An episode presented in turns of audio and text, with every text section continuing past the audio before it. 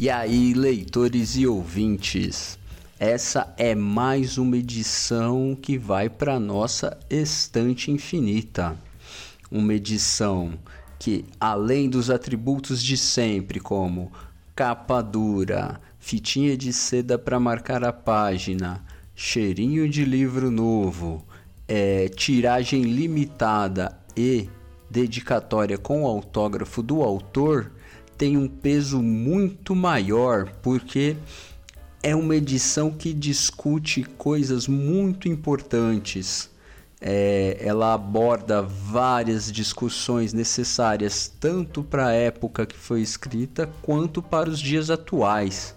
Aliás, eu ousaria dizer que é mais importante ainda nos dias atuais do que na época em que ele foi lançado.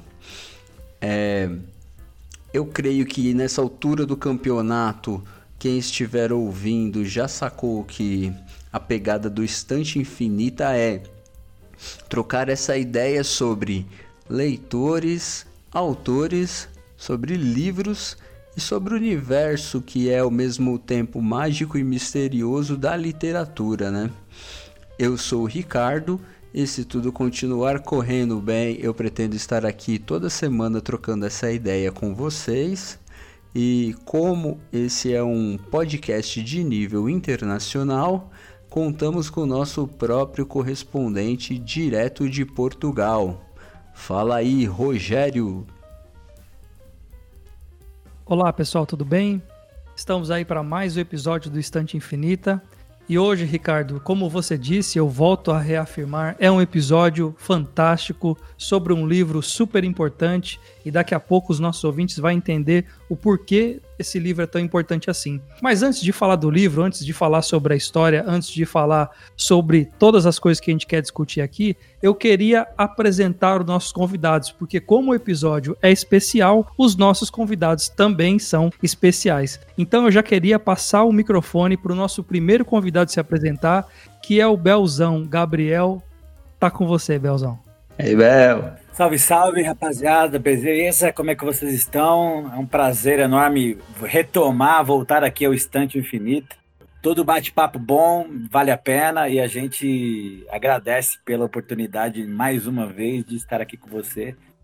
E toda obra que é atemporal, eu acho que cabe ser discutida. E eu entendo que essa obra ela é extremamente atemporal. E estamos aqui para desenrolar, é um prazer. Obrigado mais uma vez e vamos que vamos.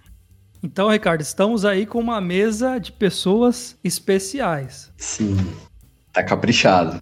Vamos para a segunda apresentação? Bora. Letícia, do IG capítulo 1. O microfone está com você, Letícia. Se apresenta aí para os ouvintes do Estante Infinita.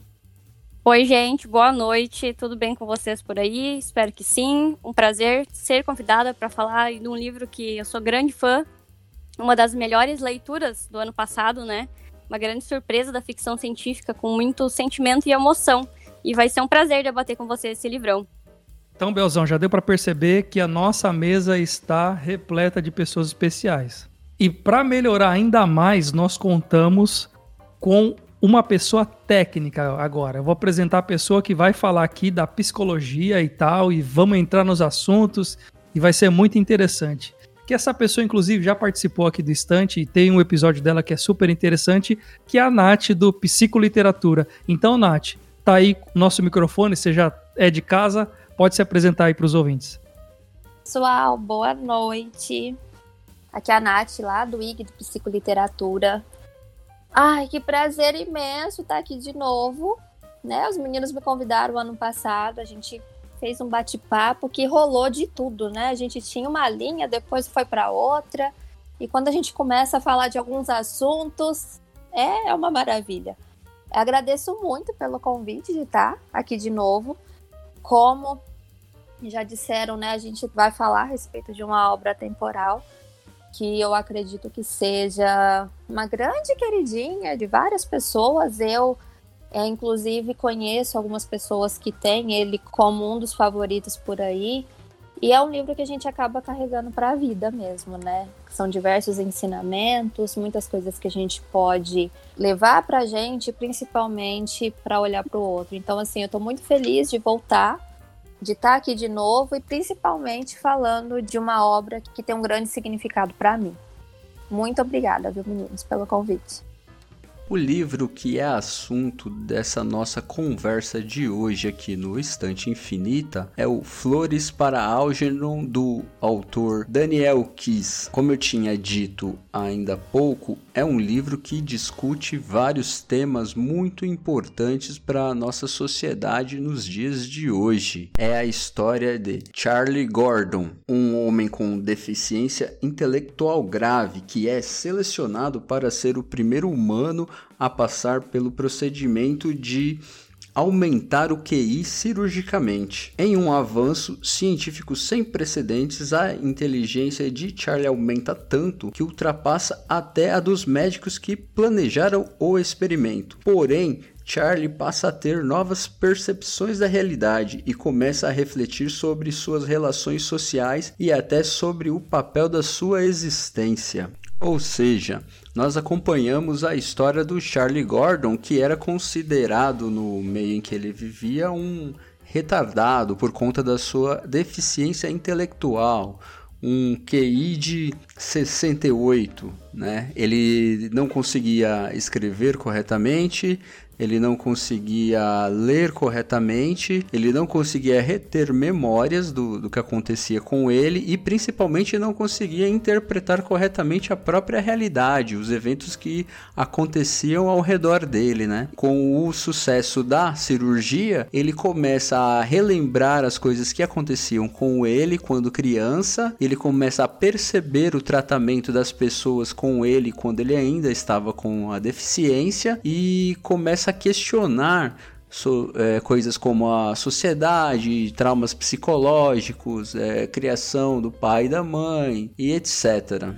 Flores para Algernon é um clássico da literatura americana e eu gostaria de falar um pouco sobre o histórico desse livro tão importante para os nossos ouvintes terem a noção da, do tamanho da importância dessa obra, né?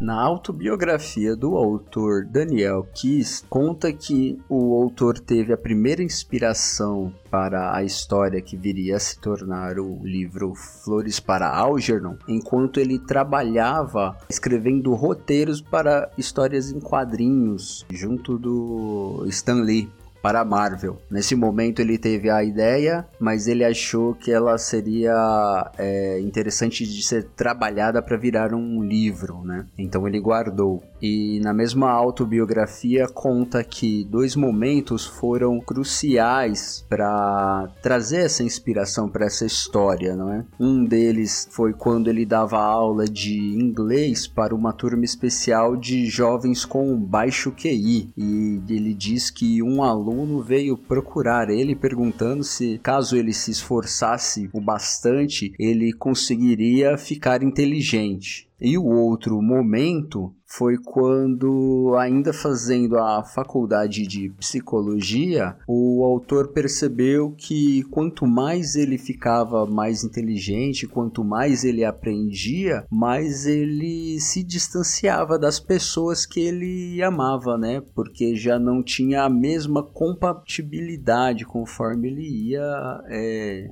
ficando mais inteligente, né? E ele pegou esses dois momentos como inspiração para o que viria a ser o Flores para Algernon, né? Foi lançado em um primeiro momento como um conto em 1959. No ano seguinte, 1960, esse conto ganhou o prêmio Hugo Awards, que é um prêmio para contos de ficção científica. É, ele achou que ainda podia trabalhar melhor a história, que poderia aprofundar ainda mais e continuou trabalhando nela até 1966, quando ele lançou nesse formato que a gente conhece hoje, né, o formato de romance. E a história ganhou como melhor romance o prêmio Nebula Awards, que é um prêmio para romances de ficção científica muito importante nos Estados Unidos, né? Mas não para por aí, né? O livro foi um sucesso, vendeu coisa de 5 milhões de cópias e a partir da daí ele teve uma adaptação cinematográfica em 1968 chamada de Os Dois Mundos de Charlie, que o Belzão que está aqui com a gente hoje assistiu e vai falar um pouco pra gente depois, né? E dez anos depois, em 1978, ele teve uma adaptação em formato de musical para Broadway. Foi chamada de é, Charlie and Algernon. Eu já ia me esquecendo que a adaptação cinematográfica rendeu um Oscar para o ator Cliff Robertson no papel do Charlie Gordon. E é, o livro é considerado um, um clássico americano. E o autor, Daniel Kiss, lançou mais quatro romances e mais outros dois livros de não ficção, é, só que nenhum deles teve o mesmo alcance e a mesma importância do Flores para Algernon. E o autor faleceu aos 86 anos em 2014. Creio que a gente pode seguir agora com a nossa discussão depois desse histórico da importância do Flores para Algernon, né? Show, show. Muito interessante. Essa apresentação que o Ricardo fez desse livro é muito importante e a gente trouxe aqui as pessoas que a gente achou que poderia fazer justamente é, essa obra-prima, né? De de repente abranger um pouco da questão do filme, abranger a literatura e a gente discutir um pouco mais sobre esse livro. Então eu já queria dizer como foi que esse livro chegou nas minhas mãos, né? Chegou assim, eu já tinha esse livro aí no Brasil, porém o Ricardo leu ele o ano passado, em 2020, e falou para mim, cara, você tem que ler esse livro. Então, essa foi a forma que o Flores para Algernon, que é o nosso livro especial desse episódio, chegou até as minhas mãos e eu li e daqui a pouco a gente vai falar mais sobre a nossa percepção. Mas eu queria já perguntar para os nossos convidados, começando pelo Bel, como você conheceu a história Flores para Algernon? Eu também soube dessa obra, né, porque ela é ficção, é romance, é um pouco de tudo, né? Através do Ricardo também, a gente tinha um podcast Conversa Entre Nós, e a gente fez um episódio para conversar sobre essa ideia do Flores para Algernon. E aí, nesse período, eu assisti o filme e fiquei absolutamente encantado com a ideia da história do filme como um todo. E aí trouxe pra gente um conteúdo que nós passamos ali, acho que uma hora e meia conversando a respeito. E eu acho que, logo no início que eu falei dessa questão da temporalidade desse livro e do filme, a gente está num período agora no Brasil e no mundo e que faz todo sentido essas discussões sobre o conhecimento, essa discussão sobre entender o outro, enfim. Então eu acho que é bastante latente e eu conheci desse jeito e sempre que me convidam para falar e sempre que eu tenho uma oportunidade para tratar sobre esse tema, eu fico extremamente agradecido. Tá certo. Ô Letícia, você consegue contar pra gente como foi que o Flores para não chegou até as suas mãos? Bom, eu conheci a história do livro e o tão famoso livro foi no início do ano passado, ali acho que por maio, tava o Instagram inteiro de livros, só falava desse livro e a Aleph fazendo um baita marketing em cima do livro, e o livro é bom e não sei o que. Daí eu pensei, poxa, preciso conhecer, né? Aí eu lembro que a Aleph fez algumas promoções de sci-fi na Amazon no e-book e ele tava por R$4,99, tava muito barato. Daí eu pensei, não, agora é a hora de eu ler, então, esse livro, né? Fui lá, comprei o e-book comecei a ler. Eu achei assim, meu Deus, será? Fiquei com muito medo até de não gostar da história, sabe? Porque ele tinha aquela questão de ser muito famoso. Eu já tinha visto resenhas e toda resenha que eu via, o pessoal falando, ah, é muito bom, tu tem que ler, eu me emocionei. E foi assim, foi por causa do estrondo mesmo do Bookstagram literário ali que eu consegui conhecer esse livro. Bacana, bacana. Agora, Ricardo, a gente vai ter uma opinião baseada na psicologia. Olha só que que importância que eu tô dando agora para a opinião da Nath. Vamos lá, Nath, agora é com você. Como que foi que esse livro chegou nas suas mãos? Bom, gente, é, ao contrário de todo mundo aqui, eu conheci a obra, ela não tinha vindo para o país ainda. Eu estava na faculdade ainda de psicologia e a gente tinha algumas disciplinas específicas onde a gente trabalhava com alguns casos, com alguns estudos de algumas coisas. E uma professora super falou mesmo do livro e botou o livro para gente entrar em contato com ele e fazer essa discussão. Foi 2010. E quando a gente lê o livro, né? Eu li o livro a primeira vez, eu fiquei, cara, a gente entra em contato com essa situação e na época a gente tinha uma disciplina chamada psicologia experimental, que na realidade o que, que a gente faz nessa disciplina? A gente trabalha com condicionamento de animais. No caso, a gente trabalha com a caixa de Skinner e a gente condiciona um ratinho. E, tipo, quando eu peguei o livro para ler e eu vi todas aquelas situações e eu olhava para psicologia, olhava para aquela caixinha do Skinner, inclusive o nosso nosso ratinho chamava Freud na época. e cara, é era absurdo como a gente conseguia trazer todas as coisas que aconteciam mesmo dentro da faculdade com toda aquela situação para a obra e principalmente vendo né, toda a modificação de algumas coisas, principalmente nos últimos anos, em como a gente consegue trazer tudo isso, infelizmente, de uma maneira muito triste para nossa própria realidade. Assim, o, os animais, tá, gente, eles não são em momento nenhum machucados ou maltratados. A gente trabalha dentro da área com muito cuidado com tudo, mas é assim, é assustador ver algumas coisas assim tão de perto acontecendo e a gente ter contato com o livro ali e você vê um, um, ser humano, vamos assim dizer, passar por uma situação igual como o Charlie realmente passou dentro do livro. E quando a gente traz para a realidade, eu me assusto de ver muita coisa acontecendo dessa maneira. É, acho que o pessoal já percebeu que o assunto hoje vai ser um pouco polêmico. Mas aí, antes de entrar na polêmica, eu queria ouvir a opinião do Ricardo de como ele conheceu o livro. Ah, é verdade. É, tem um detalhe que eu esqueci de mencionar quando eu estava falando sobre a trajetória do livro. Ele foi lançado aqui pra gente em 2018, se eu não me engano. 2018 para 2019, eu acho, né? E assim, eu tava no Instagram na época eu vi, sabe, todo o Aue que foi a Aleph fazendo a divulgação, né? Fiquei curioso na época, porque falaram que era ficção científica, né? Ele tá, na categoria dele é ficção científica. Mas assim, quando eu peguei para ler a sinopse, eu me desinteressei um pouco, porque eu falei, mano, esse livro parece drama, não parece ficção, né? E eu tava numa pegada na época, eu tava tipo lendo, se eu não me engano, Matéria Escura, pegada bem ficção científica mesmo, né?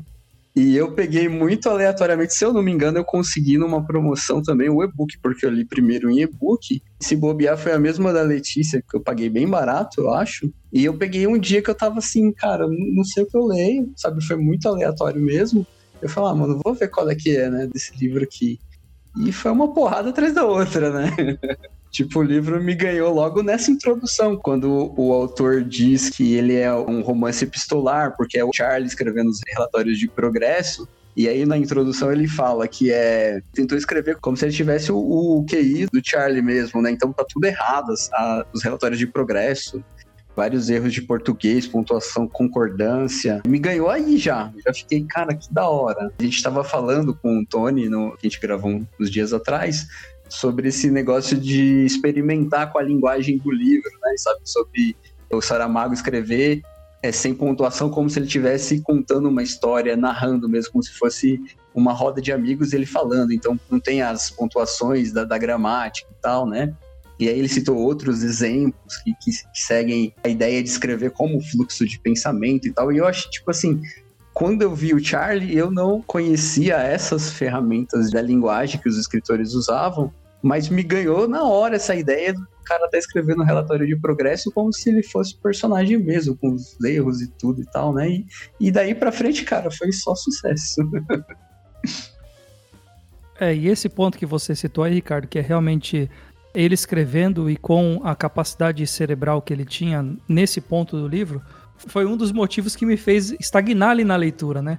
E eu lembro que a gente até bateu um papo sobre o livro, eu falei, ó, oh, eu tô nessa parte. Aí você falou, cara, agora vai ter reviravolta, agora vai ser a hora que vai começar a ficar muito legal. Um ponto que eu também acho interessante de ressaltar aqui para os nossos ouvintes é que a forma que o Daniel escreveu o livro é justamente é, em capítulos. Então fica muito fácil, muito rápido de você ir passando as páginas e é uma escrita muito fluida. Sim, é esse fato que você falou sobre incomodar os erros. Então, ele incomoda mesmo. Inclusive, você vai. Eu não sei se eles já tiraram, mas no site da Amazon No e-book do Flores para Algernon, ele tinha um aviso, que é aquele aviso que os compradores colocam, né? Tipo, avisando erros de português, tá ligado?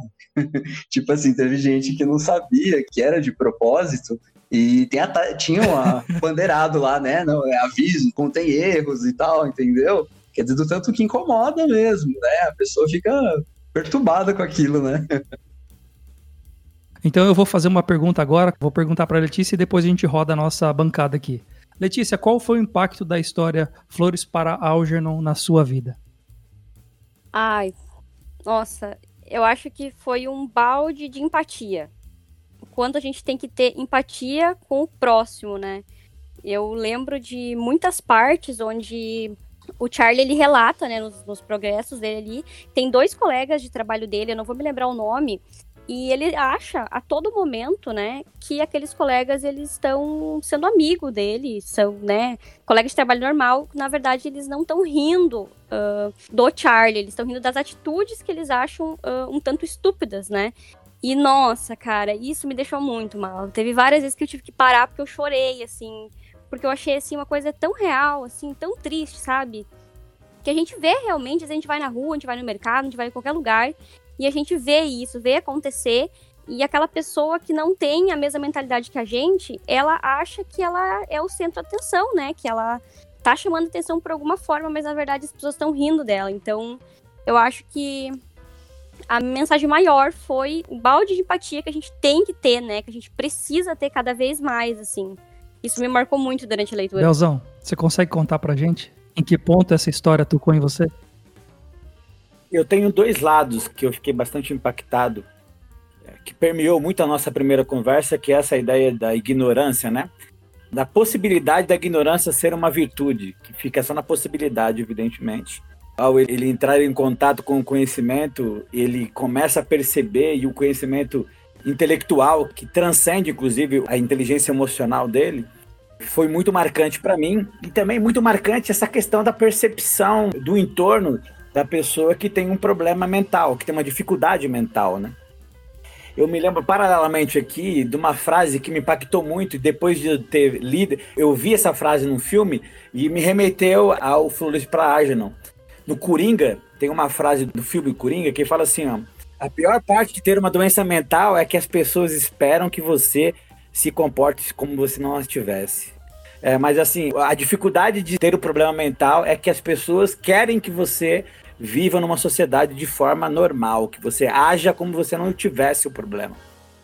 E isso é bastante latente na ideia do livro, né, na ideia do, da obra toda, de que dessa percepção que as pessoas têm de não conseguir olhar o outro sofrendo, olhar o outro com as suas limitações e não ter um mínimo de empatia, né? Então, para mim, ficou focada nessas duas principais fontes assim foi através desses dois pontos que eu falei, caramba, esse livro faz todo sentido. Tem um momento no livro, que eu não sei se tem no filme também, o Charlie chega a essa compreensão, né, por comentários, além daquilo que a Letícia falou, que era dos amigos de trabalho dele, que ela percebe que eles não estavam rindo com ele, mas rindo dele. Tem momentos que o cientista, que é o cara, ele tá com uma boa vontade de fazer aquela experiência, de é, mudar a vida do Charlie, mas em vários momentos o Charlie percebe que era como se ele só tivesse adquirido humanidade na mente dos cientistas lá depois da cirurgia. Né? Em vários momentos ele fala, mano, eu, mas eu era gente também antes, né? Só que os caras, mesmo sendo o lado bom da história, né? Mesmo sendo as pessoas do bem da história, que é quem desenvolveu toda a cirurgia para mudar a mente do Charlie, até eles tinham esse preconceito dentro deles de, cara, agora você é humano, antes não era, coisa assim, tá ligado? E é bem nítido isso que o Bel falou no livro também. Boa, já aproveita e fala pra gente aí, em que ponto que o livro ah, tá, a importância dele em si. Eu achei que o livro ele discute tantas coisas que assim, ele é um livro que você tem que ler mais de uma vez. Sabe, de preferência assistir o filme também, né? Eu não assisti ainda, mas tô falando. Porque, assim, a gente pode passar batido é, só nessa ideia da importância da inteligência, do tanto que a gente valoriza um, uma pessoa que age normal, que entende o que a gente fala, que tem a mesma capacidade intelectual que a gente, mas assim, o livro debate trauma psicológico, ele debate a importância da criação do pai da mãe, né? Sabe, eu questionei, tô com um guri aí novo, tá com a faixa dos 9 para 10 anos, e, e isso me veio na mente enquanto eu lia o Flores para o Algernon e também enquanto eu lia aquele precisamos falar sobre Kevin, que às vezes a gente não se dá conta da importância do papel do pai e da mãe, né, no que o filho vai ser futuramente. O livro deixa bem claro que o Charlie depois da cirurgia, ele tem várias travas psicológicas, né, que ele só vai descobrindo durante a história que tem a ver com criação, né? E eu pensei muito nisso por ter filho e tal. E assim, tem discussão sobre o inconsciente, tem discussão sobre inteligência emocional. Sabe? Ele foi tipo uma porrada atrás da outra conforme eu ia lendo. Eu fui pensando, cara, é muita coisa para pensar a respeito e é muita coisa que deveria ser dito para o maior número de pessoas possíveis. Eu comentei, se eu não me engano, no outro momento que eu falei no podcast com o Bel e com o Rogério, que para mim era um livro que deveria virar material didático na escola, sabe? Que deveria estar tá ali para a criançada quanto antes, assim, ter contato do tanto de discussão importante que ele fomenta, né? Sim. O contato que eu tive com o livro foi muito interessante também. E realmente é um livro que ele toca em partes da nossa vida e nos faz realmente ter uma visão do ser humano e ter uma visão do outro que a gente às vezes deixa passa batido, né? Um ponto que a Letícia disse que é muito interessante, que é a questão da empatia e o Bel também veio reforçar isso. Tinha alguns momentos ali no, no livro em que o Gordon, por ser pequeno, por ter todos aqueles problemas que as crianças têm, a mãe ela tinha um comportamento muito abusivo com ele, né? No sentido de todas as vezes que ele tinha algum problema, seja na escola ou seja na rua, ela sempre ia com uma força e com uma agressividade muito grande. E todas as vezes ele urinava na calça. Então, quando ele sabia que ele urinava nas calças, era um comportamento que ele ia apanhar. Eu acho que até nesse sentido, né, dessa reflexão de olhar o outro, perceber as limitações do outro, é um ponto que eu acho que traz para nós uma reflexão de como a gente tem agido como sociedade realmente, que foi um dos pontos que o Bel falou. Então, eu concordo muito com o que vocês disseram e agora eu queria ouvir um pouco da Nath sobre isso, como o livro impactou ela e quais são as lições, Nath, que esse livro traz para a gente como sociedade e que poderia mudar um pouco a nossa percepção e a nossa psique com relação ao outro. Bom, gente, quando a gente fala mesmo no livro, a primeira coisa que vem na cabeça realmente é empatia. Eu acho que olhando para tudo que a gente tem vivido e tem enfrentado, não só último ano, mas assim, o livro ele foi escrito há tantos anos, mas ele é tão atual que a gente chega até a assustar. E a gente está vivendo e passando por algumas coisas que você fala assim, gente, como que a gente não consegue ainda olhar para determinadas situações? Trazendo assim para algumas questões.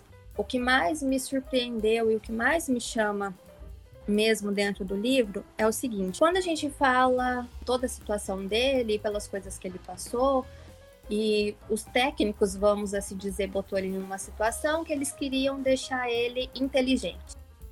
Mas qual que é o conceito de inteligência? Né? O que, que é ser inteligência? Porque a gente não consegue mensurar isso de, de uma única maneira. Assim, ela não é uma medida específica, igual quando você pega um mais um e dá dois. Isso é uma conta matemática que você consegue ter assim uma resolução. Mas a inteligência, como que a gente mensura isso? Então, assim, ele fica de uma certa maneira inteligente, né, entre aspas, por conta assim daquele acúmulo de conhecimentos, né, tanto da matemática quanto da linguística.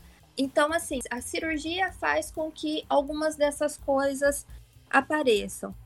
Só que a única inteligência que não vem para ele é a inteligência emocional. Essa inteligência ela não aparece. A gente não desenvolve inteligência emocional em seis meses. A gente não desenvolve inteligência emocional em um mês. A gente não desenvolve inteligência emocional com ah, eu vou para terapia para desenvolver isso em seis meses. Não, a gente leva a vida inteira produzindo isso durante todas as nossas situações, durante todos os nossos enfrentamentos. por conta de traumas, por conta da sociedade, por conta das coisas que a gente acabou vivenciando durante a vida. Então, assim, é, essa situação da inteligência emocional não foi uma coisa que foi pensada quando eles, ah, não, a gente vai fazer uma coisa para deixar inteligente. Mas e todas as coisas que ele viveu na vida dele? Todas as castrações que ele sofreu durante a vida por conta da situação em que ele se encontrava naquele momento essas coisas vieram junto com ele. E ele não conseguiu desenvolver inteligência emocional porque isso era uma coisa que fazia falta mesmo por conta da percepção dele. E aí a gente deixa a pessoa inteligente, mas e o que, a gente faz com inteligência emocional? Onde que está essa inteligência emocional? Então, a gente tem aquela cena da primeira vez que ele vê uma mulher sem roupa. E ele fica completamente passado, desesperado, assustado com toda aquela situação. E aí você pensa, que assim, a pessoa ela teve uma visão de algumas coisas durante a vida e como que você quer que a mente dele caminhe de uma maneira diferente para nesse momento ele ter determinados tipos de relacionamento e aí ele no caso em conseguir encontrar essa mulher, né? Aí o que, que acontecia? Ele ficava com raiva, ele sentia pânico, ele tinha vontade de fugir em algumas situações que ele não conseguia compreender, e pior, ele não conseguia encontrar a causa porque ele estava sentindo aquilo. Então, quando a gente traz essas coisas mesmo para nossa situação, mesmo para a sociedade, a gente para e olha e fala assim: peraí, o que, que a gente tem feito enquanto ser humano racional, porque né, dizem que nós somos seres humanos racionais, e o que, que a gente tem feito para melhorar algumas coisas, o que, que a gente tem feito para olhar para os lados, o que, que a gente tem feito para cuidar do outro, porque eu posso acreditar que algumas coisas são boas para mim. Só que elas não vão chegar da mesma maneira nas outras pessoas. Então, até que ponto a gente tem que ficar olhando só para o próprio umbigo e tentar mudar coisas que não são passíveis de tanta mudança? Porque eles botaram o Charlie numa situação e eles não pensaram em tudo que eles deveriam pensar. Que ele realmente era uma pessoa que é passível de erros, é passível de sentimentos, só que em momento nenhum eles colocaram esses sentimentos dele à prova. E quando a gente olha para essa situação, se a gente não tem o mínimo de empatia por isso, eu deixo a pergunta: como que a gente tem olhado para as coisas? Porque se a gente olha para a situação dele e a gente não tem o mínimo de empatia, será mesmo que a gente está no caminho certo para uma busca de uma maneira melhor da nossa própria sociedade? Ou será que a gente está regredindo em função de muita coisa que a gente tem vivido? A obra ela traz muitos questionamentos para a gente, dá para ficar, acho que a noite inteira falando dela e a gente não vai conseguir falar tudo, mas é, são muitos questionamentos e o se colocar no lugar do outro, olhar para o outro e ver quais são as dificuldades que as outras pessoas têm e tentar ajudar ao invés de enfiar alguma coisa ali que não era para estar tá ali, é, são coisas realmente completamente diferentes. Então, quando eu, eu olho para trás da primeira vez que eu li o livro, eu reli a obra ano passado quando depois ela chegou por aqui, eu li o livro ano passado. E assim, é, é assustador ver como que, que a sociedade tem tanto a caminhar, né? Quando a gente fala de humanidade, quando a gente fala de se colocar mesmo no lugar das pessoas e tentar olhar para o mundo de uma maneira diferente, porque eu acho que realmente, se cada um não fizer a sua parte, a gente vai demorar muito para conseguir viver num lugar melhor.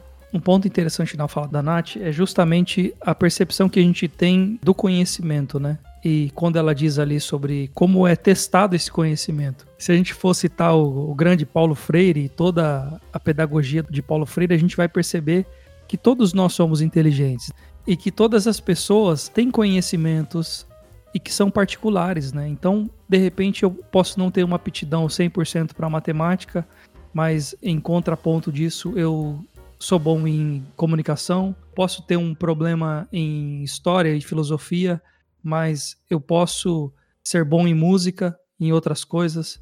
E as escolas elas deveriam realmente fazer essa reflexão de ter uma forma didática para tentar alcançar todos esses tipos de pessoas que são totalmente diferentes. E o próprio Charlie, durante a história, ele vai aprendendo isso da pior maneira, né? Porque tem alguns momentos que ele fala, cara, eu já estive dos dois lados da intelectualidade, né? Já estive do lado de ter um QI de 68, 70, agora estou do lado de ter um QI de 180, 190 e eu continuo sozinho dos dois lados. Quer dizer, inclusive ele levanta uma discussão sobre a importância dessa inteligência mesmo, porque ele fala, cara, lá quando eu não sabia, eu tinha a ilusão de que eu tinha amigos, né? Eu tinha gente rindo comigo. Desse lado aqui, quando eu sei o que tá acontecendo realmente, cara, eu tô sozinho porque não tem quem me entenda, eu sei o que as pessoas estão pensando. Valeu a pena? É, né? Como a, a Nath estava falando, só desenvolver o cérebro sem o desenvolvimento do lado emocional, ele não sabe desenvolver essa parte sozinho, ele age como uma criança indo para a adolescência em vários aspectos, né? Acaba ficando isolado socialmente do mesmo jeito, né? Sim. Eu acho muito engraçado a parte que ele fala, né? Isso é mais ali. Quando ele já conseguiu alcançar a transferência de inteligência, né? Uh, onde ele começa a descobrir os sentimentos assim amorosos, né? Não vou citar ali quem para não dar spoiler, mas é muito engraçado que ele fala assim que agora que ele é inteligente, mesmo assim as pessoas não gostam dele, né? Ele tinha uma esperança muito grande em cima da inteligência que quando ele fosse igual às outras pessoas, igual os uh, colegas de trabalho, igual o tio, o médico, todo mundo ia gostar dele, né? E quando esses sentimentos não são correspondidos, é aí que ele começa a se questionar, né? Mas o que adianta eu ter a inteligência e eu não ter o amor e o carinho das pessoas? Então eu acho essa parte bem interessante. E nós estamos falando de uma obra tão antiga e que remete a alguns assuntos que são hoje atuais, né? A gente vê hoje um comportamento é, atual no Brasil em que as pessoas dizem que se preocupar com o outro, não é, é, levar em consideração o conteúdo da outra pessoa, hoje é mimimi, né? Ah, que na minha época, em 1990, o bullying na escola, é, as pessoas tiravam onda e tal, era tudo certinho. E não, essa discussão já é antiga. Se importar com o conteúdo do outro, respeitar e não caçoar da pessoa, faz todo sentido. Tem que estar tá sempre em pauta, né? Sim, e eu achei interessante a fala da Letícia aí agora há pouco sobre a impressão que as pessoas tiveram com a mudança do Charlie, né? É muito interessante essa mudança que o livro vai trazendo pra gente. No início do livro, ele era alguém que tinha realmente uma deficiência mental ali. Até no trabalho que ele fazia, que era um trabalho mecânico, o mais simples de fazer numa padaria, ele ainda tinha algumas dificuldades. Ele era visto ali pelos amigos como alguém que realmente precisava de uma ajuda, então estava ali porque seria o melhor lugar para ele crescer. E quando ele vai começando a obter conhecimento, em que ele vai crescendo intelectualmente, ele começa a ser um problema ali para o lugar onde ele está. Ele vai ter a malícia de fazer as coisas que ele fazia um pouco mais rápido, ele vai ter métodos melhores, porque ele está obtendo mais conhecimento. Então isso acaba influenciando no dia a dia do trabalho dele. E ele percebe o quê? Que ele perde os amigos quando ele se torna inteligente. Então é um ponto ali do livro onde a gente começa a ver que essa mudança, ela acaba gerando para ele uma frustração. E aí, voltando um pouco sobre o que a Nath tinha dito inicialmente, a frustração que ele tem com relação ao contato que ele teria com as mulheres, vem muito da infância dele. Com esse problema da debilidade mental que ele tinha, ele acabava tendo alguns comportamentos com relação à irmã. Então, isso vai remeter nele depois o comportamento que ele tem com as mulheres. Porque ele era totalmente castrado pelos pais, né? Sim. né? Exatamente. E assim, a gente vê que tudo acontece também, né, quando a gente fala de inteligência, porque ele não tem essa completa empatia desenvolvida. Ele não consegue ter esse olhar para o outro, porque assim, eu consigo entender que ele passou por milhares de coisas, ele desenvolveu de uma maneira rápida demais e ele conseguiu ver tudo aquilo que, de errado que estava acontecendo. Só que a empatia não foi desenvolvida. Então, o que, que aconteceu? Ele acabou é, se afastando de todo mundo, ficando bravo em algumas situações, ficando com raiva, ficando frustrado, mas também porque ele também estava desprovido dessa situação. É aquilo, né? Você tem a inteligência e o acúmulo de conhecimentos. Só que o olhar para o outro, aquele feeling que a gente tem que ter de se colocar no lugar de algumas situações, isso faltava para ele.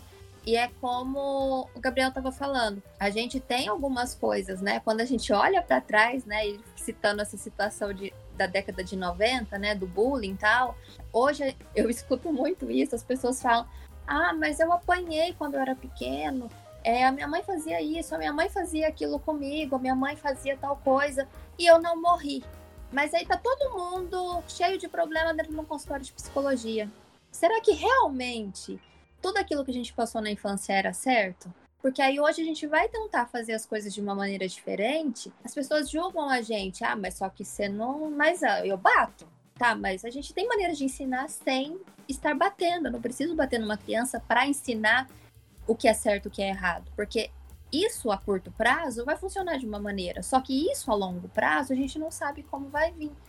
Então a gente tem essa máxima do ah, eu apanhei e sobrevivi, só que a gente não sabe o que, vai acontecer com a gente na fase adulta, né? Então, toda essa castração que a gente tem na infância, ela anda com a gente, né? E a gente vê a quantidade de coisas que aconteceu com o Charlie mesmo dentro de todo esse estudo que fizeram Ô, com Nath, ele. Eu vou um pouco contra Oi. isso que você falou, viu? Porque a VTube é o exemplo que apanhar não. que apanhar resolveria, viu? Ai, cara. Brincadeira, brincadeira. Eu ia fazer um contraponto do que o Rogério disse é, sobre o, o Charlie incomodar os amigos lá da padaria quando ele consegue perceber todas as pilantragens, todas as malícias, quando ele começa a ter uma malícia sobre o que acontece de verdade. Mas, assim, o que eu acho que é uma jogada de mestre do livro é que assim, o que incomoda de verdade naquela situação da padaria é que eles trocam de lugar com o Charlie, né? O Charlie, quando supera eles em inteligência, e ele demonstra que superou, mas não se gabando, sabe? Só tipo, mostrando, ah, você faria isso aqui melhor se fosse assim, né? Ninguém consegue suportar o papel que o Charlie suportava, de ser o ignorante da história, né? De ser o, o imbecil da história, né? Que motiva até o pessoal tentar se livrar dele na história é isso, é o fato de não conseguir estar no lugar dele, sendo o objeto do bullying. Mesmo que não seja um, um bullying mesmo que o Charlie faça, mas eles se sentem como se tivesse virado o jogo, né? Como se eles estivessem sendo objeto de bullying por parte do Charlie, porque ele agora é o, o sabichão, sempre mostrando como tá inteligente, né? Sim. Exatamente. E aí você vê como que é a situação de você não conseguir lidar com as coisas que você pratica, né? Quando elas se viram contra você, aí que você percebe. Algumas pessoas não percebem, né? Mas assim, outras não conseguem lidar com aquilo, tentam de uma certa maneira expulsar aquilo. Outras usam de uma maneira de aprendizado e fala, não, peraí, eu acho que tem alguma coisa errada ali. Mas foi exatamente isso que eles fizeram. Eu acho muito interessante quando ele começa a se ver, né? Quando ele começa a ter lembranças, quando ele começa a entender que tem lembranças, que ele não é somente o Charlie do presente, que é o Charlie inteligente, né? Tem até uma parte no livro que ele fala para ele mesmo, né? A, autoimagem que ele se enxerga que o outro Charlie, o Charlie do passado, fala para ele: Charlie, existe um passado. Você não pode anular tudo o que aconteceu antes, né? Os traumas. Ele pensa assim: tem uma parte do livro, isso é mais do meio pro final ali, que como ele já atingiu toda a inteligência, ele pensa que ele não precisa mais lembrar Uh, ou tentar lembrar como era a infância dele, qual eram os traumas, né? Eu achei isso bem interessante se debater também, porque o quanto ele quer deixar o passado longe por ser uma parte muito dolorosa da vida dele. Eu acho que isso o autor conseguiu explorar a bem. A história, para mim, ela é uma história super importante. O livro tem uma função super importante. Eu indicaria esse livro para todas as pessoas que tivessem a curiosidade de ler alguma coisa mais relacionada ao sci-fi, da ficção científica. E também é um livro que eu gostaria de dar para os meus filhos, para que eles lessem um dia na vida e para que eles conseguissem ter lições sobre esse livro. Então eu gostaria já de iniciar essa pergunta para Letícia. Quais são os motivos que a Letícia indicaria o Flores para Algernon? Bom, eu indicaria para quem quer começar a ler ficção científica, eu acho que por ele ser intitulado de ficção científica, porém ele tem esse drama dentro, né, o drama pessoal ali do Charlie, ele não tem muitos termos técnicos, então eu acho que é um ótimo livro para quem quer começar a ler ficção científica. E principalmente para quem precisa enxergar a empatia ou enxergar como é a vida de uma pessoa que tem algum tipo de deficiência, né? Eu acho que o Charlie ele consegue representar 100% isso. E eu acho que se a pessoa precisa enxergar isso, eu acho que essa é a leitura essencial, assim. É que nem você falou, eu daria para meus filhos ler e eu acho que deveria ser obrigatório sim na escola, porque com certeza ia diminuir muito o preconceito que tem hoje em dia. E na verdade, assim, nessa parte do passado, que é bastante interessante também, ele no filme, eu vi o filme no YouTube, inclusive, as imagens bem antigas, assim, nessa parte que ele passa a relembrar, na parte do filme dá uma percepção de nostalgia, sabe? Que é aquele lance da dúvida, porque assim, por mais que houvessem os traumas, por mais que houvessem a, toda a dificuldade que era ser ele, né? Tinha também essa irresponsabilidade da ignorância. Que de alguma forma, no momento de que ele tinha toda aquela inteligência, pesava, né? Porque quando ele era ignorante, a, a vida tinha um pouco mais de leveza. Eu lembro da cena assim, dele num balanço e feliz, dando risada e tal, já mais velho, já adulto, e curtindo aquela experiência. Então, assim, também passa por essa questão que é, o conhecimento só, sem aquela questão da inteligência emocional, só o conhecimento intelectual acabou trazendo a ele essa saudade da ignorância, né? A saudade de não se preocupar, de conseguir ser feliz com coisas simples. Cara, também. e isso eu acho que a gente faz, né? Acho que todo mundo faz de uma certa maneira, né? Toda vez que a gente fala, cara, como era melhor quando a gente era criança, que não tinha boleto para pagar, que não tinha problema para resolver, não tinha trabalho para entregar. Eu acho que, em um certo grau, todo mundo faz isso, né? De pensar como a vida adulta, quando você conhece a malícia das coisas, quando você descobre como funcionam as engrenagens da sociedade, da vida, acho que todo mundo tem esse sentimento de puta, mano, tava muito melhor lá no quando eu era criança e quando eu não sabia disso aqui, né? Você consegue ver hoje nas redes sociais aí milhares de memes no sentido de crianças não cresçam que é uma cilada, ou tipo, ser adulto é igual se perder da mãe do mercado para sempre, tá ligado? Os caras dão uma exagerada, mas é um sentimento que eu acho que todo mundo tem, né? Desse o fardo de você saber como funcionam as engrenagens da vida, né?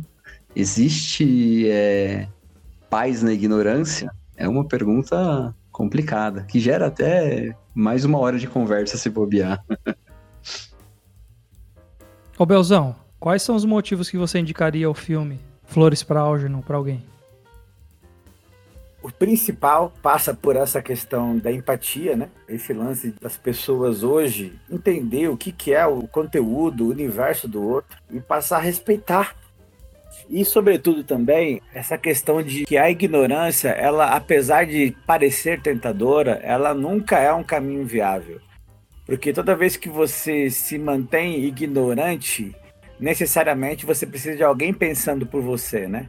E a gente tem um pensamento meio que homogêneo hoje no Brasil e, e nas redes sociais, eu diria, que é bastante contaminado. Então, eu acho que adquirir conhecimento, fugir dessa questão da ignorância é sempre um caminho válido e interessante. Então, por esses dois pontos, a ponto da empatia e o ponto desse questionamento, será que vale a pena realmente não adquirir, não buscar os conhecimentos para diversas áreas da vida? Então, eu indicaria por esses dois motivos. Nath, por que eu devo indicar Flores para Algernon para alguém? Bom, a gente consegue olhar completamente para o caminho da empatia. É algo que é unânime quando a gente fala desse livro e quando a gente se coloca em algumas situações e você realmente você sai dele enquanto outro ser humano, né? Ele tem uma coisa que realmente é muito fantástica, que ele é transformador, vamos assim dizer. Né? Você entra de uma maneira na leitura e você sai completamente diferente.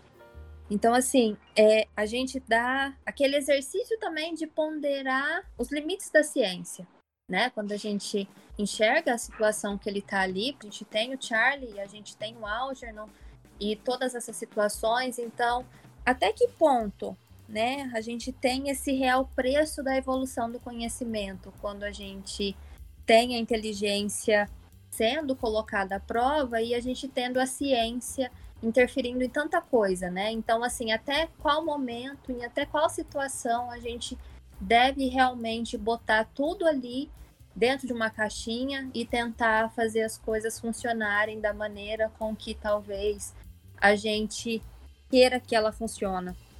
É, uma outra coisa também é, é aquele olhar diferente sobre a relação das pessoas em sociedade com alguém com deficiência.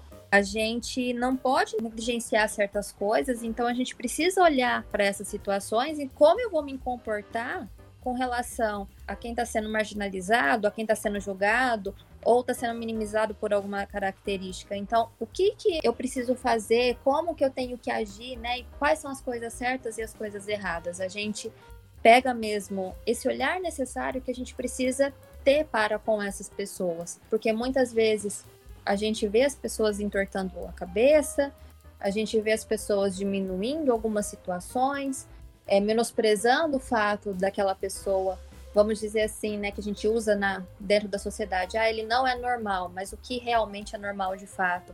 Então, esse olhar ele é muito necessário e a gente consegue enxergar isso dentro do livro. E realmente, assim, a leitura do livro é fácil, embora eu veja muita gente reclamar, né, como a gente já disse antes, do começo do livro, né, com a dificuldade que ele tinha de escrever, então as pessoas têm um pouco de dificuldade, mas a leitura ela flui de uma maneira muito rápida. Então assim, quem tem vontade de ler um livro do gênero, realmente é uma obra muito boa para começar. E quando a gente fala né, da inteligência, a gente se coloca nessas situações e a gente para para pensar e ver o que, que a gente pode fazer com tudo, né? Porque assim, para que que servem todas as notas, todos os rankings, todas as comparações? É, a gente não pode se colocar, ah, mas tal pessoa é melhor que eu, mas tal pessoa fez mais do que eu, e a gente se diminuir diante de algumas situações. Então, dá para a gente olhar para muitas coisas durante a leitura e sair desse livro de uma maneira completamente diferente. Se a gente lê ele com a cabeça completamente aberta, tirar todos os preconceitos que estão ali dentro da gente, a gente consegue ter uma leitura completamente transformadora que eu tenho certeza que muda e ajuda na vida de muita gente. E para você, Ricardo, quais seriam os motivos para indicar Flores para Algernon para alguém? Cara, periga eu tá me repetindo, né? Porque eu falei no comecinho da nossa conversa sobre o tanto de discussões importantes que esse livro traz. E assim, tá intimamente relacionado os motivos para eu indicar para alguém, cara. É uma, sabe, esse livro ele tem várias lições sentido de psicologia, de empatia, é, nesse sentido da importância que a gente dá para inteligência, a importância do papel e da mãe, criação do filho, sobre traumas. São um milhão de discussões diferentes que fazem eu acreditar que esse é um livro essencial, sabe? Quanto mais pessoas e mais cedo tiverem contato com esse livro, melhor, né? Porque de repente cresce com uma cabeça diferente, né? Mais aberta para todas essas discussões, né? Basicamente é isso. Mas é um livro fantástico, gente. Ah, eu quero até ver o filme agora. Me dá até curiosidade de ver o filme agora. Nath, você chegou a ver o filme? Você teve essa oportunidade? Eu assisti mas eu assisti tem muito tempo já. Não tem pouco, não. Eu até preciso rever. Mas ele discursa muito com a obra, né? A gente consegue visualizar, né, algumas coisas mesmo ali, passando no filme ali dentro do livro. Eu lembro, assim, quando, claro que a gente estava falando de, da primeira vez que eu li, e a gente, né, fazia a experimentação mesmo com o ratinho, porque o que, que a gente fazia? A gente condicionava ele a fazer o que a gente queria. Assim, falando português claro, é bem isso. Cara, quando eu comecei a ler o livro, eu tinha momentos que depois eu conversava com a professora e falava assim, eu não quero mais fazer nada com o ratinho. eu não acho certo. Tanto que hoje, né, eu não trabalho com a linha comportamental em específico, assim, ela, a teoria da evolução nunca fez tanto sentido em 2021, mas eu tinha, ainda tenho, né, algumas percepções sobre algumas coisas, inclusive, né, tava falando dessa questão da até que ponto a ciência pode adentrar em algumas coisas, porque praticamente todos os experimentos que as pessoas fazem, faz é com bicho, né? Sim. Então, assim, a gente precisava encontrar uma maneira diferente de fazer algumas coisas, porque a ciência ela está tomando muito espaço para tudo, só que para isso ela tá usando alguém como cobaia. E cara, é um questionamento que mexe muito com muita coisa, né? Então são coisas que me deixam tanto da primeira quanto da segunda vez que eu li o livro, fiquei pensando nessas coisas, falei, gente, é difícil caminho que a gente tá passando, né? E todas as coisas que a gente vem enfrentando no último ano. Ô Belzão, fiquei com uma curiosidade aqui. Eu, como não vi o filme, tem uma cena muito interessante no livro que é quando os cientistas vão apresentar o resultado do experimento que eles fizeram com o Charlie. Essa parte tem no filme? Tem também. E é incrível, pelo menos da parte que eu me lembro, é uma parte que ele começa a falar também sobre o experimento e ele vai dando uma pancada geral também. Porque ele questiona, inclusive, né? os motivos, aquele lance da intelectualidade dele aflorar e ele questionar os motivos e, e esse lance da ciência, inclusive, né? De, tipo assim, pô, tá aí, a galera tá satisfeita com os resultados e tudo mais, mas a que custo, né? Como que funciona essa parada toda, né? Que eu acho que é isso que a Nath falou, é, os limites da ciência com relação ao que precisa ser feito. É lógico que existe uma necessidade de evoluir, de conseguir acertar as coisas, mas tem um custo natural das coisas que tem um trecho memorável do livro que é bem isso que o Bel falou que assim são dois momentos diferentes mas a mesma ideia é no começo do livro quando levam ele para o instituto lá que ele vê o, a molecada na faculdade discutindo religião, política e tal, e ele fica admirado e fala: queria tanto estar ali, porque parece que são tão inteligentes e tal, né?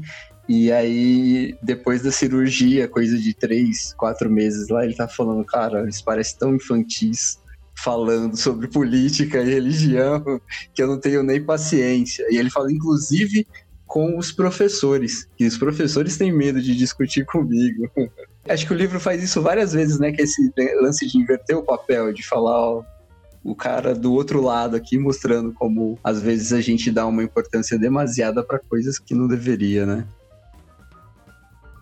Eu queria ouvir só um pouquinho da nossa psicóloga de plantão. Eu acho que essa parte, principalmente, dessa questão dos traumas e de como os pais agiram de forma errônea com ele.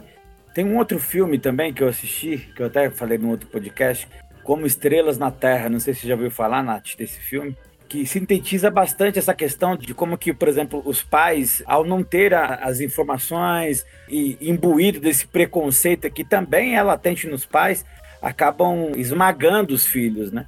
Esse Carlos Charlie, com a dificuldade que ele tinha cognitiva, e o seu pai e sua mãe continuam batendo, massacrando, e não permite dele florescer, e mesmo com a dificuldade que ele tem, viver é, de uma forma plena, na limitação que ele tem, né? Eu, na realidade, eu sou mãe, né? Eu tenho dois filhos. Os dois são adolescentes já. E assim, quando a gente fala em ser mãe, né, em ser pais, em se colocar nessas situações, vem toda uma bagagem, né? Vem tudo aquilo, né? O que que deu de errado para mim, aquilo que eu não quero que aconteça, aquilo que eu acho certo, aquilo que eu acho errado.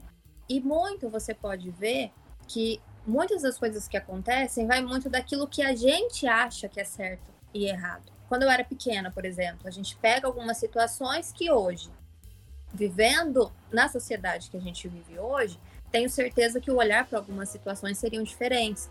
Talvez é, meus pais agiriam hoje de uma maneira diferente com relação a algumas coisas.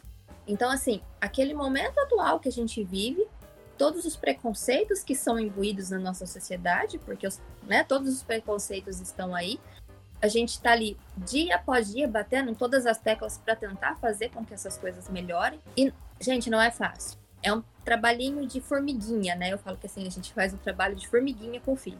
Tentar entender o que que é certo e o que que é errado, mas se colocar na situação e ver, peraí, isso é certo, isso é errado, mas até que ponto as coisas realmente são certas e são erradas? Porque a gente educa de uma certa maneira e a gente quer que eles se tornem pessoas parecidas com a gente, mas o que, que a gente está fazendo para fazer com que essas coisas aconteçam?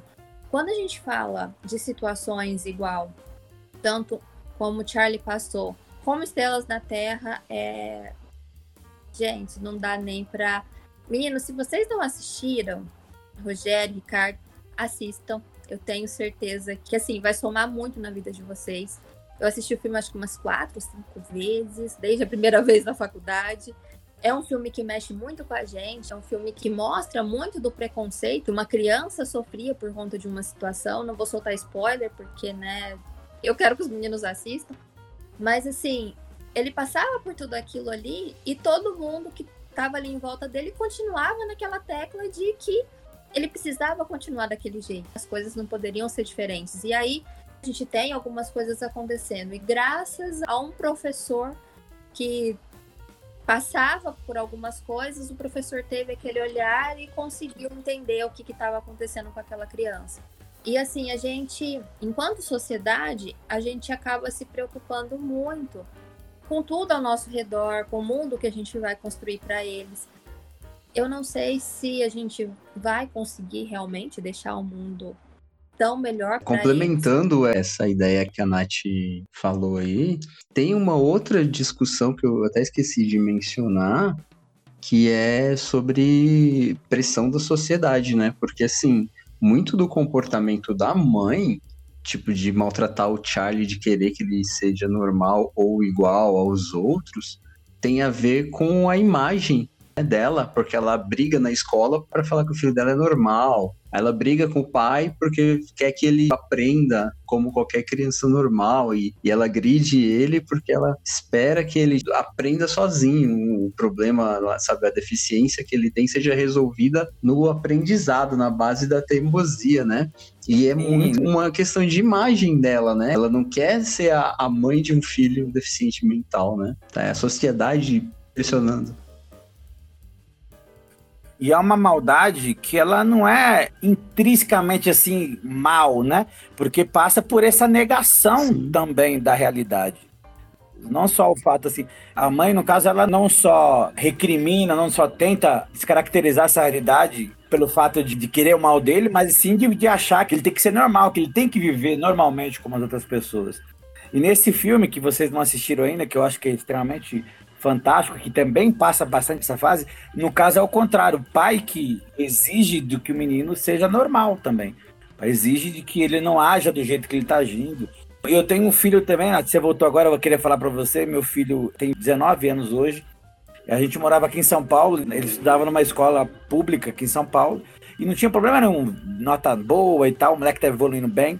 A gente foi para São Carlos e lá a, a professora detectou que ele trocava alguns fonemas. F com V, P com B e tal. E aí ela falou assim: Eu acho que você deveria ir numa fono e tal, levar ele. E aí, resumindo a história, eu fui numa fono e a gente fez uma avaliação neuropsicológica nele e foi detectado com uma dislexia leve. E aí, assim, como a vida dele mudou depois de, de ele ter descoberto essa dislexia. E, meu, foi tudo tão diferente. A gente levou ele na fono que ela escrevia cartas para a escola, como que ele deveria lidar com isso. A escola não colocava ele para ler, ele não era obrigado a ler em público, porque na escola tem isso, né? Hoje, não, agora escolhe um número, o número 15, vai ser obrigado a ler. E quem tem dificuldade para leitura, como que faz? Então ele tinha essas especificações na escola. Não, ó, ele não precisa ler. E é legal que, por ele ter essa liberdade, ele escolhia ler. Olha que fantástico. Ele escolhia, ele conseguia entendendo a sua dificuldade, ele escolhia, optava por ler. Então, faz toda a diferença essa capacidade de entender o problema e de lidar diferente com o problema. Pessoal, vamos de considerações finais agora? Em primeiro lugar, eu gostaria de agradecer aos convidados aí que conseguiram trazer para o estante é, um conteúdo muito interessante. Gostaria de agradecer ao Belzão, gostaria de agradecer a Nath e também a Letícia. Eu gostaria de pedir para vocês, ouvintes, seguirem esses três arroba aí, procurem lá. Se você for no Estante Infinita, você irá encontrar eles lá. É, e é isso, Ricardo. O livro é excelente, o livro é muito bom e eu indico que vocês leiam o livro, vejam o filme e também assistam o filme que o Belzão indicou aí, que é o Como Estrelas na Terra. Como Estrelas na Terra. É isso mesmo. É isso, pessoal. Obrigado. Bom, gente, foi muito bom estar aqui com vocês, falando de um livro que realmente é mais do que atemporal, é do quanto ele é especial, não só para mim, mas eu acho que para cada pessoa que estava aqui hoje. Espero que todas as pessoas que escutarem isso também entrem em contato com essa obra. Eu tenho certeza que ela vai ser completamente transformadora. Vai ajudar muito a gente olhar para o ser humano de uma maneira diferente, para a gente olhar para a sociedade de uma maneira diferente, porque de verdade a gente está precisando de um pouquinho mais de humanidade. Agradeço muito o convite de novo dos meninos. Eu tive uma vez aqui, adorei estar aqui de novo. Então, assim, muito obrigada pelo convite. Qualquer coisa, vocês sabem onde me encontrar. E obrigado pelo carinho de sempre que vocês tiveram comigo. E até a próxima, tá, gente? Muito obrigada. Beijo. Tchau, tchau. Galera, obrigado mais uma vez aí pelo convite sempre especial. Estante Infinita tem um espaço no meu coração. Estou sempre à disposição. Eu espero que muito mais pessoas também declinem a ouvir o Estante Infinita, que certamente vai estar enobrecendo a cabeça com muita cultura e com assuntos extremamente interessantes. Um beijo a todos e eu espero que em tempos como esse nosso, a gente ao ler e que incentive vocês a ler esse livro, para que vocês tenham uma clareza sobre essa questão de, de, empatia, sobre essa questão da importância também de conhecer, a importância de estar atento com as coisas. Porque sempre que você está ignorante a algum assunto, alguém vai pensar por você. Eu acho que no Brasil, principalmente hoje, muitas pessoas estão ignorantes a vários assuntos e tem pessoas determinando alguns assuntos aí que não deveriam ser determinados por algumas pessoas. Um beijo no coração de vocês aí. Foi um prazer enorme. Fique com Deus. Nossa, a conversa foi muito gratificante. Com certeza, quem escutar esse nosso bate-papo aí vai sair com muita vontade de ler o livro, né? Eu acho que é impossível escutar tudo que a gente falou aí, não querer ir lá na Amazon, Submarino, enfim, qualquer e-commerce e adquirir o livro para ter toda a experiência que a gente teve com o livro e conseguiu passar aqui Pode nessa crer, noite de eu conversa. também estou sem palavras, né? Acho que não tem nem muito o que acrescentar. Essa bancada aqui foi nervosa hoje, né? Só opinião forte, né? Aí eu creio que a gente debateu dentro do possível sobre essa obra, a gente pegou o que era de mais importante para frisar, para de repente conquistar uma galera que não leu ainda, né? Convencer da importância. Eu queria agradecer pra caramba o pessoal que cedeu tempo aí para trocar essa ideia com a gente. Belzão aí, como sempre, com a gente, colando junto, né? A Nath também, que já fez um EP com a gente e voltou hoje aí com a, toda a expertise dela na psicologia, né? Acrescentou pra caramba pra essa conversa, né? E a Letícia também, cara, que se dispôs a trocar essa ideia com a gente, assim, meio que no susto, né? Porque eu chamei tem uma semana, então foi bem de repente, né? Valeu mesmo. Eu creio que esse episódio aqui, ele é especial, especial mesmo, porque a gente tá falando de uma obra mega importante, né? E necessário, eu diria, bem como o Bel frisou, em tempos que a gente vive de negacionismo, né? Tempos de desacreditar da sabedoria e da ciência, é uma, é uma obra que seria até urgente, né? De ser compartilhada. E eu creio que no mais é isso, né? Eu queria relembrar aqui para os nossos ouvintes de trocar uma ideia com a gente, né? De comentar mesmo, de dar sugestão, tá ruim, tá bom, poderia melhorar, queríamos que vocês falassem com fulano de tal, não sei fala com a gente que a gente quer falar com vocês. fala aí, Rogério, você queria acrescentar? Eu queria dar um recadinho para os nossos ouvintes, para eles ficarem ligados que a gente vai fazer um sorteio também do livro Flores para Algernon e vocês terão uma surpresa junto com o livro. Então, curta a página lá por enquanto e fique ligado que a gente vai ter esse sorteio. Véio. Sim, verdade. A gente estava quase esquecendo, né, cara, disso aí. É verdade, vai, vai rolar um, flores para Algernon de brinde aí, né? E eu creio que é isso, pessoal. Essa edição tem o cantinho dela na nossa estante infinita e no mais, cara, é um abraço e até a próxima. Até já, pessoal. Tchau, falou, falou galera. Tchau. Prazer, gente. Tchau, tchau. Um abraço, pessoal. Obrigada pelo convite. Até mais.